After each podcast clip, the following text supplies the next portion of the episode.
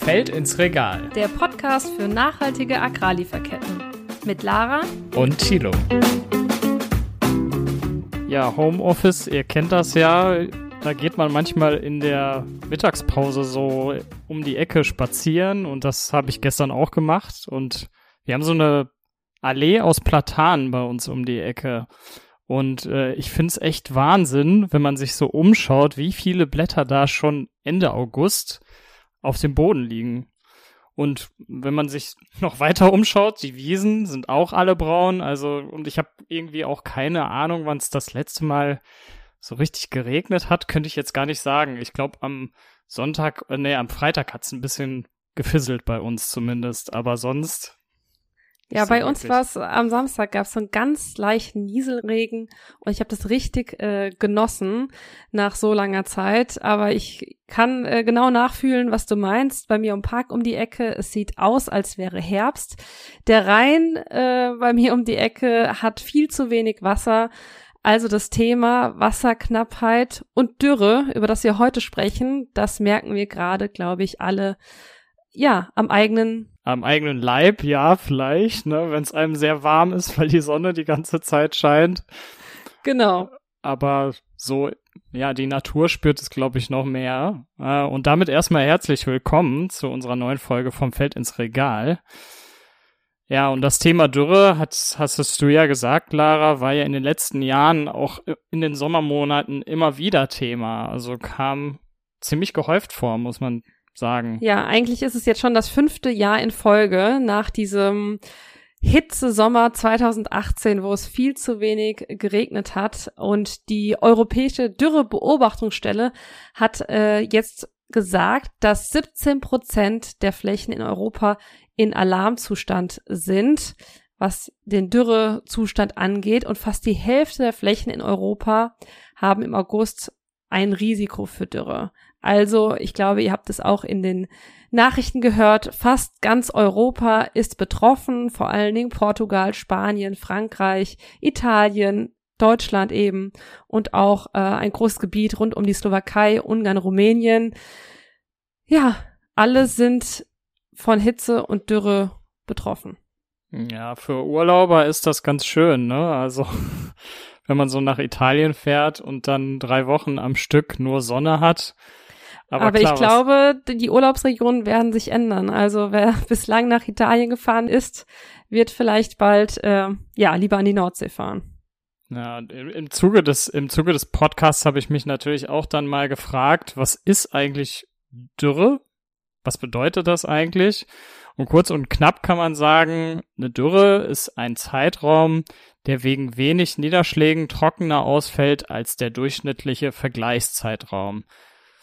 So, und das kann beispielsweise über Wochen, Monate oder sogar Jahre anhalten. Und wie gerade schon gesagt haben, die Folgen für den Menschen ähm, sind natürlich extrem, aber für die Natur schon noch extremer. Und ähm, darüber wollen wir eben heute sprechen. Und wenn man ganz genau sein will, hast du gerade die meteorologische Dürre beschrieben.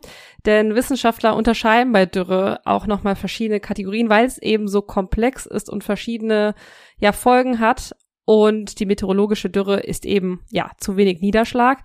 Und dann gibt's noch die hydrologische Dürre, denn infolge von wenig Niederschlag sinken ja auch die Pegelstände von Bächen, von Flüssen. Ich hatte eben hm. den Rhein genannt, genau, äh, von die, Stauseen. Die Schiffe bleiben ja schon stecken. Oder genau, nicht, man nicht sieht, stecken, aber teilweise schon. Oder der Lieferverkehr ist gestört, ne? Ja, ja, oder sie dürfen nicht mehr so viel Ware aufladen. Hm. Also diese hydrologische Dürre, die sehen wir auch schon.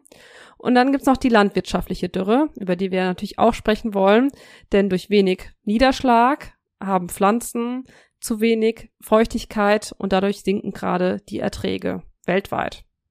Hm. Ja, und dann gibt's noch die sozioökonomische Dürre. Das ist das, was wir gerade beispielsweise mit dem ja. Verkehr auf dem Wasser schon angesprochen haben. Genau, du hast es hm. vorweggenommen. Eigentlich war das, ist das noch eine Stufe weiter als die hydrologische Dürre.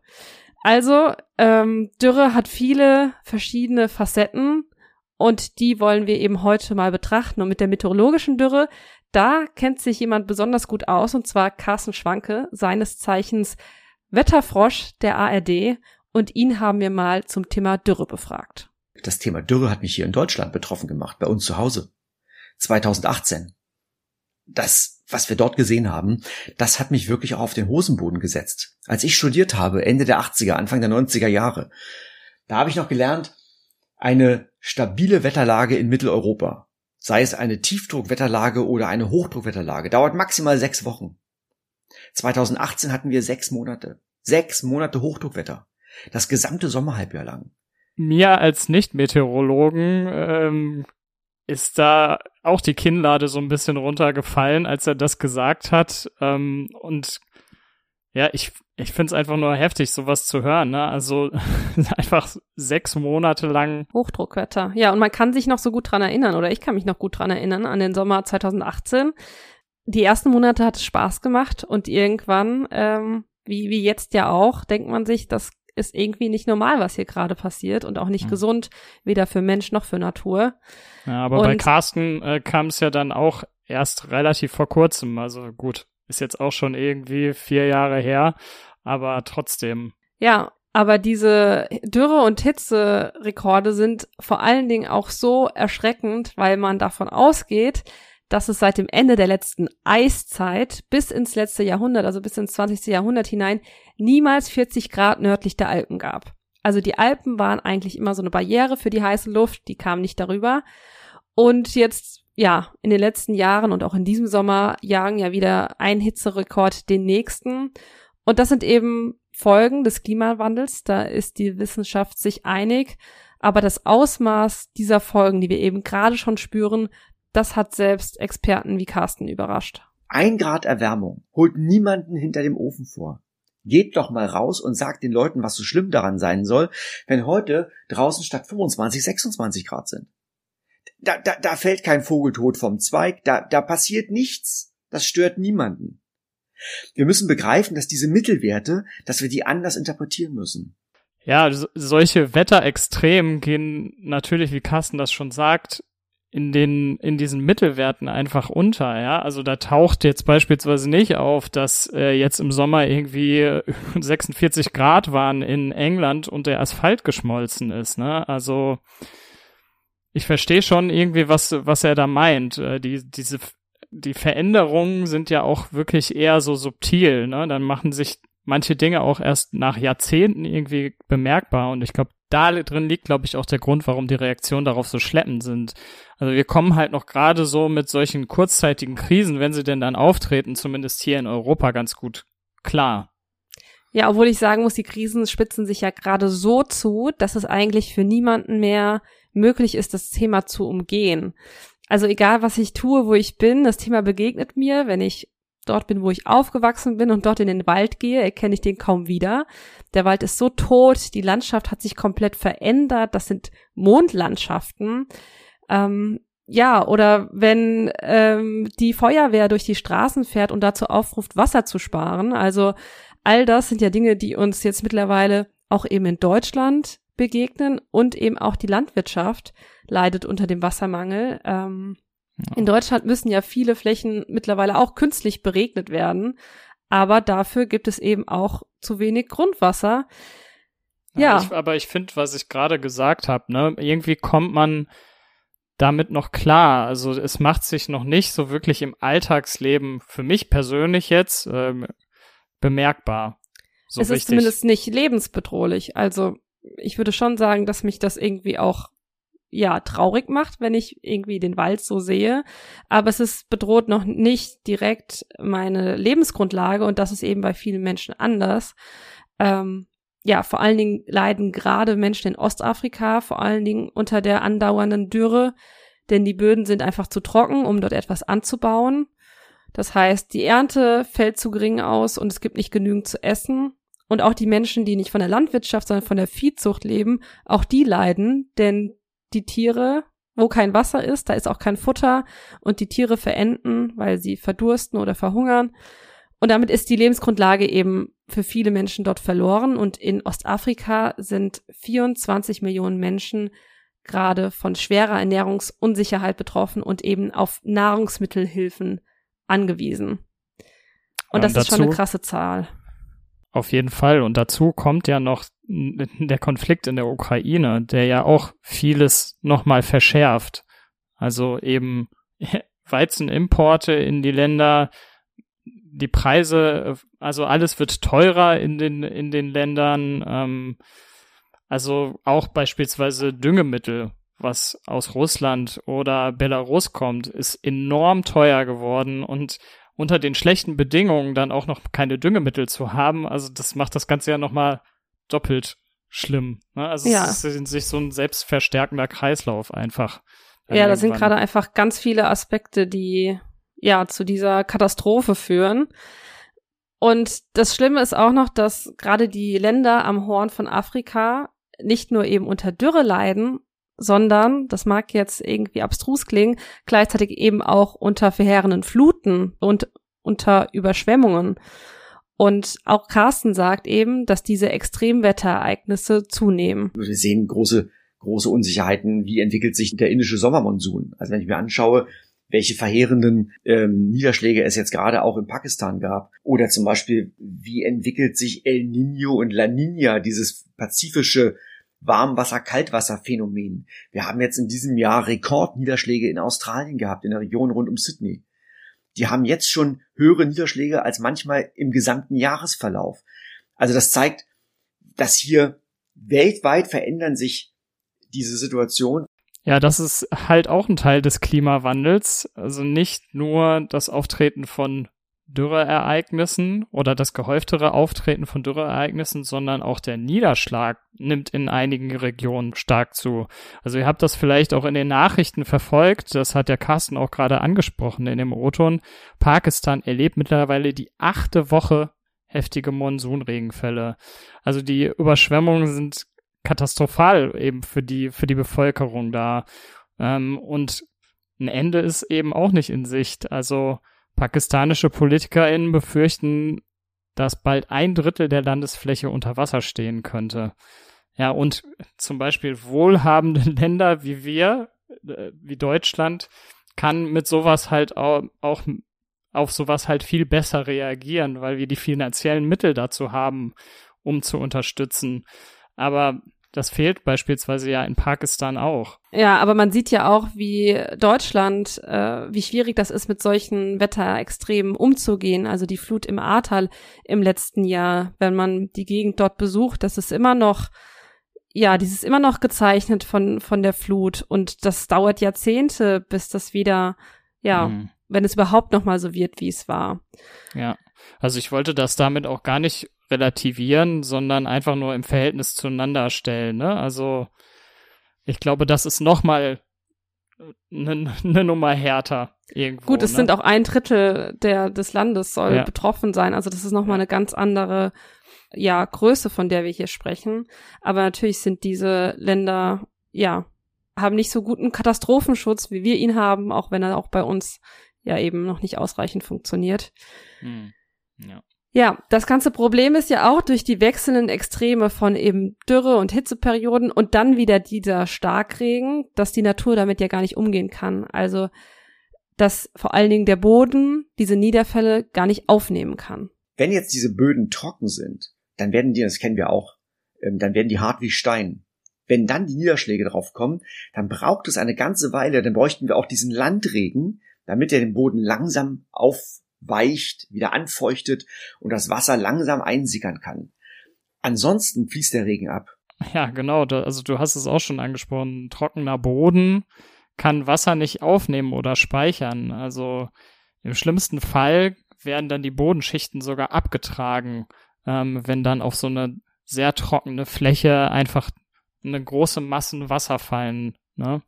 Und ja. Dürreperioden, wie wir sie gerade erleben, die schaden dem Boden einfach enorm. Also wenn der Boden eben austrocknet, äh, hat das auch noch andere Folgen. Also dann verschwinden wichtige Bakterien, die wichtig für die Stickstoffbindung sind. Und beispielsweise, wenn wegen der heißen Temperaturen so viel Wasser verdunstet, dann kann der Boden versalzen. Und das dauert eben, bis sich ein Ökosystem im Boden regenerieren kann. Also es kann Monate dauern, bevor das wieder intakt ist. Mhm. Ich muss da direkt an ein äh, Video denken, was mir in den letzten Tagen in mein Social Media Feed gespült wurde. Äh, ich weiß nicht, ob du das auch gesehen hast. Da wurden so drei Becher Wasser auf verschiedene Erden gestellt. Also einmal feuchte Erde, mittelfeuchte Erde und sehr trockene Erde. Und es war einfach so beeindruckend zu sehen, wie schnell feuchte Erde das Wasser aufnehmen kann, währenddessen bei ganz trockener Erde das Wasser überhaupt nicht einsickert. Also da passiert gar nichts. Hm. Und das war irgendwie nochmal für mich total eindrücklich zu sehen, was dieser trockene Boden für uns bedeutet. Hm. Ja, ja, das Video habe ich auch gesehen. Also fand ich auch super interessant. Ähm, ja. Ein, ein sehr schöner Versuch und sehr anschaulicher Versuch. Aber genau vor den Herausforderungen, wenn wir jetzt nochmal auf die Landwirte gucken, ähm, stehen die Landwirte eben auch, dass ihre Acker nicht mehr die Erträge einbringen können, wie sie es im Frühjahr taten, ne? Also bevor dieser Wassermangel und die Hitze geherrscht hat und diese vertrockneten Böden. Aber ich glaube, ein Problem haben alle Landwirte weltweit. Die meisten haben ihr, ihre Parzelle, ihr Ackerland das sie bewirtschaften. Und wenn jetzt die Regenzone oder die Regenfälle in einer anderen Region fallen, wir können ja nur mal, nehmen wir mal Deutschland. Jetzt nehmen wir mal den Bauern in Niedersachsen. Und der guckt auf die Karte und sagt sich, ach, in Bayern hat es aber viel geregnet. Ja, der kann ja schlecht seinen Trecker packen und jetzt in Bayern einfach irgendeinen Acker umflügen. Also, das ist ein riesiges Problem ne, dass es sein kann, dass eben gewisse Landstriche, gewisse Land, also viele Landwirte betroffen sind, andere nicht. Im nächsten Jahr ist es wieder umgekehrt. Ja, und hinzu kommt ja noch, dass viele Grundnahrungsmittel, von denen wir und alle Menschen eigentlich weltweit eben abhängig sind, zum Beispiel Weizen, Mais, Reis, eben besonders wasserintensiv sind. Und fast ein Viertel des weltweiten Weizens wächst eben in Landgebieten mit hohem Dürrerisiko. Und wenn dort die Ernte dann eben geringer ausfällt wegen zu wenig Niederschlag, dann trifft das vor allen Dingen die Bauern dort eben gleich doppelt oder dreifach. Also zum einen können sie ihre Familien nicht mehr ernähren, weil die eigenen Erzeugnisse zu niedrig sind. Das heißt, sie müssen woanders mehr dazu kaufen. Aber dort schießen ja die Lebensmittelpreise in die Höhe, weil es eben allgemein zu wenig gibt. Und dann gerade, du hast es eben ja schon gesagt, Thilo, kommen noch die Folgen des Ukraine-Kriegs hinzu, die die Preise nochmal weiter steigen lassen. Wir können eben nur darauf hoffen, dass es nicht sämtliche Anbaugebiete gleichzeitig weltweit trifft. Aber auch das sind Szenarien, die ja von Klimaforschern durchaus diskutiert werden. Ich würde sagen, es kann passieren, dass es Jahre gibt, da läuft es gut, und dann kann es aber immer wieder Jahre geben, in denen es komplette Einbrüche gibt. Und dann kann natürlich eine solche weltweite Versorgungskette auch sofort ähm, zerschnitten werden und kann ähm, ins Schleudern geraten. Ja, dass irgendwie globale Lieferketten ähm, zusammenhängen und sich gegenseitig bedingen, das haben wir ja während der Corona-Pandemie auch gesehen. Ne? Und ähm, das sehen wir jetzt auch mit dem Ukraine-Konflikt, mit der Dürre, mit den Lebensmittelpreisen, die nach oben steigen und wie gesagt, ähm, es ist einfach auch ein Kreislauf, der sich dann irgendwann auch selber antreibt, wenn man nichts dagegen tut. Und da muss man sich natürlich auch als Landwirt oder Landwirte die Frage stellen, ja, was mache ich, wenn ich von meinem Land nicht mehr leben kann, wenn das Wasser zu knapp ist und ich meine Familie nicht mehr ähm, ernähren kann? Ja, das wird zu, wird immer mehr zu Konflikten führen. Das wird zu Flucht führen. Und das ist auch etwas, was Carsten sehr beschäftigt. Das bereitet mir große Kopfschmerzen diese Vorstellung und diese Vorstellung ist nicht aus der Luft gegriffen. Also das wissen wir seit 30 Jahren. Ich habe vor 30 Jahren wurde ich zum ersten Mal in einer Vorlesung während meines Meteorologiestudiums genau mit diesem Thema konfrontiert, dass der Klimawandel auch ein Friedensthema ist, auch ein soziales Thema ähm, im Hinblick auf das Funktionieren der Weltgemeinschaft. Ja, ich finde, Carsten bringt das Ganze auch gut auf den Punkt. Also es ist ein Thema für die Weltgemeinschaft und er sagt auch explizit das Thema Klimawandel. Denn Dürre kann man ja eigentlich gar nicht so ähm, abgekoppelt davon sehen, weil die Dürreereignisse sind ja, treten ja aufgrund des Klimawandels auf. Und deswegen, wenn man sich die Frage stellt, was können wir eigentlich gegen Dürre tun?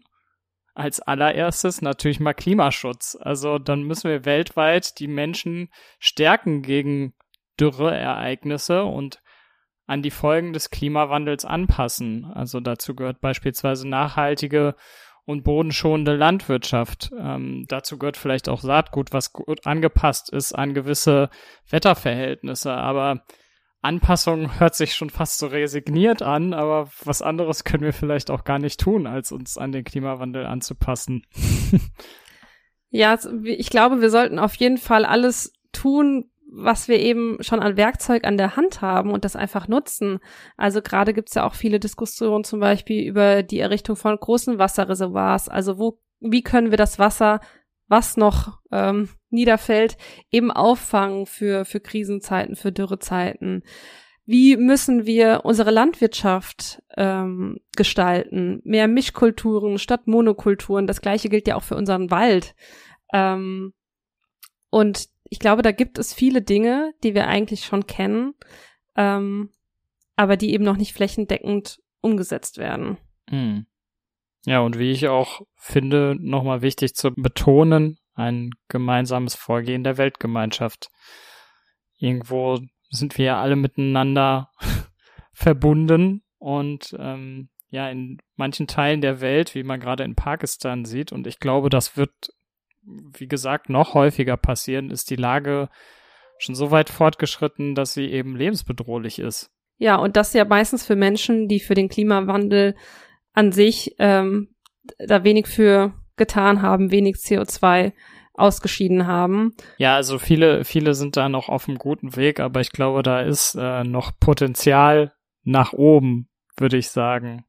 Und die gute Nachricht ist, sämtliche Antworten auf diese Herausforderungen, sämtliche Lösungswege sind bekannt.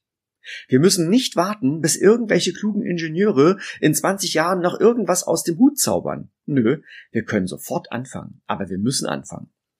Und da sind alle gefordert, in diesem Land und in allen Ländern dieser Erde endlich das Tempo zu erhöhen. Wir müssen mit dem Tempo, das uns dieser Klimawandel vormacht, und das Tempo ist wirklich das entscheidende Kriterium. Denn wenn es in Deutschland fünf Grad wärmer wäre, wäre es kein Problem, wenn es immer schon fünf Grad wärmer gewesen wäre. Aber diese Veränderung ist das Problem und wir müssen in diesem Tempo an müssen wir antworten. Und jetzt bin ich wieder bei meinen Sorgenfalten, denn da frage ich mich, wie wir das mit unserer Lahmarschigkeit in unseren politischen Entscheidungen, in unserer Verwaltung, in unserer nicht digitalisierten Welt hinbekommen wollen. Da müssen wir wach werden. Ja, muss ich ihm recht geben. Da müssen wir auf jeden Fall wach werden. Ja, aber mir, äh, mir fehlt wirklich die Idee, wann werden wir denn wach? Also wenn nicht jetzt, was soll denn noch passieren? Ich weiß es auch nicht. Also die Geschichte hat ja irgendwie gezeigt, die Menschen reagieren nur, wenn so richtig, wenn wenn es Krisen gibt, die die sie selber betreffen. Und ich glaube, wenn sich solche Ereignisse wie das äh, wie das, was im Ahrtal passiert ist, ähm, noch häufiger zeigen, dann werden wir vielleicht mal wach und darauf reagieren, äh, was, was der Klimawandel für, für Folgen zeigt. Aber dann ist es wahrscheinlich auch wiederum schon zu spät. Ja, also wenn wir jetzt eben schon diese ja, Rekorde, ob es Überflutungen sind, ob es Hitze sind, wenn wir diese jetzt schon so spüren und wir wissen, dass der Klimawandel oder die Folgen des Klimawandels ja jetzt nicht linear weitergehen werden, sondern eher noch exponentiell, hm. ja, dann lässt mich das irgendwie sprachlos zurück. Ja, das stimmt. Also das fand ich auch nochmal ja, erschreckend in dem Gespräch mit, mit Carsten, dass wir jetzt gerade ungefähr bei einem Grad Erwärmung sind. Und das Ziel ist ja 1,5 Grad, also nochmal 0,5 mehr, was wir ja mit großer Wahrscheinlichkeit nicht mehr erreichen werden. Also, wenn jetzt bei einem Grad schon sowas passiert, dann frage ich mich echt, was dann irgendwie Mitte des Jahrhunderts auf uns mhm. wartet. Ja, und da kann ich auch diese Schlagzeilen nicht nachvollziehen, wenn wir jetzt von der vom Jahrhundert, von der Jahrhundertdürre sprechen. Wir sind im Jahr 2022, das, wir haben noch nicht mal ein Viertel dieses Jahrhunderts hinter uns. Ich befürchte leider, dass es nicht die Jahrhundertdürre ist, sondern dass wir eben noch, ja, viel schlimmere Dürren zu befürchten haben und wir uns da dringend anpassen müssen. Aber das kann halt nur der zweite Schritt sein. Wir müssen endlich auch anfangen, die Ursachen zu bekämpfen. Mhm. Ja, ein, ein sehr pessimistischer Ton diesmal, auf dem wir hier enden. Ähm, was man vielleicht sagen kann, wie, wie wir ja auch schon häufiger betont haben, ähm, ist, dass natürlich politisches Engagement immer wichtig ist, ähm, auf diese Dinge aufmerksam zu machen und zu zeigen, dass einen diese Dinge einfach beunruhigen und dass man ja. Den, dass man will, dass die Politik darauf reagiert. Und es gibt ja auch schon gute Initiativen und genug Initiativen, die sich äh, für diese Dinge einsetzen. Hm. Ja, und gleichzeitig, ich finde, man sollte das nicht auf eine Stufe stellen, aber es kann auch jeder Einzelne was gegen dieses Ohnmachtsgefühl so ein bisschen tun.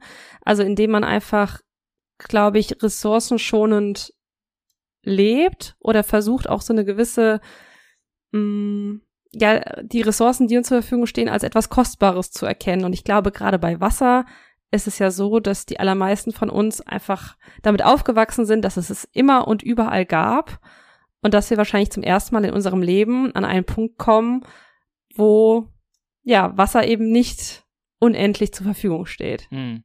Ja. Also ich finde natürlich persönlich die politische Ebene noch wichtiger, aber ich verstehe, was du damit sagen willst. Also ne, genau, deswegen meinte ich ja, es ist nicht auf einer Ebene zu sehen, hm. aber ich glaube, wenn man selbst in seinem Alltag dieses Bewusstsein entwickelt, dann ist die Tatkraft einfach noch größer, auch von der Politik ja. mehr.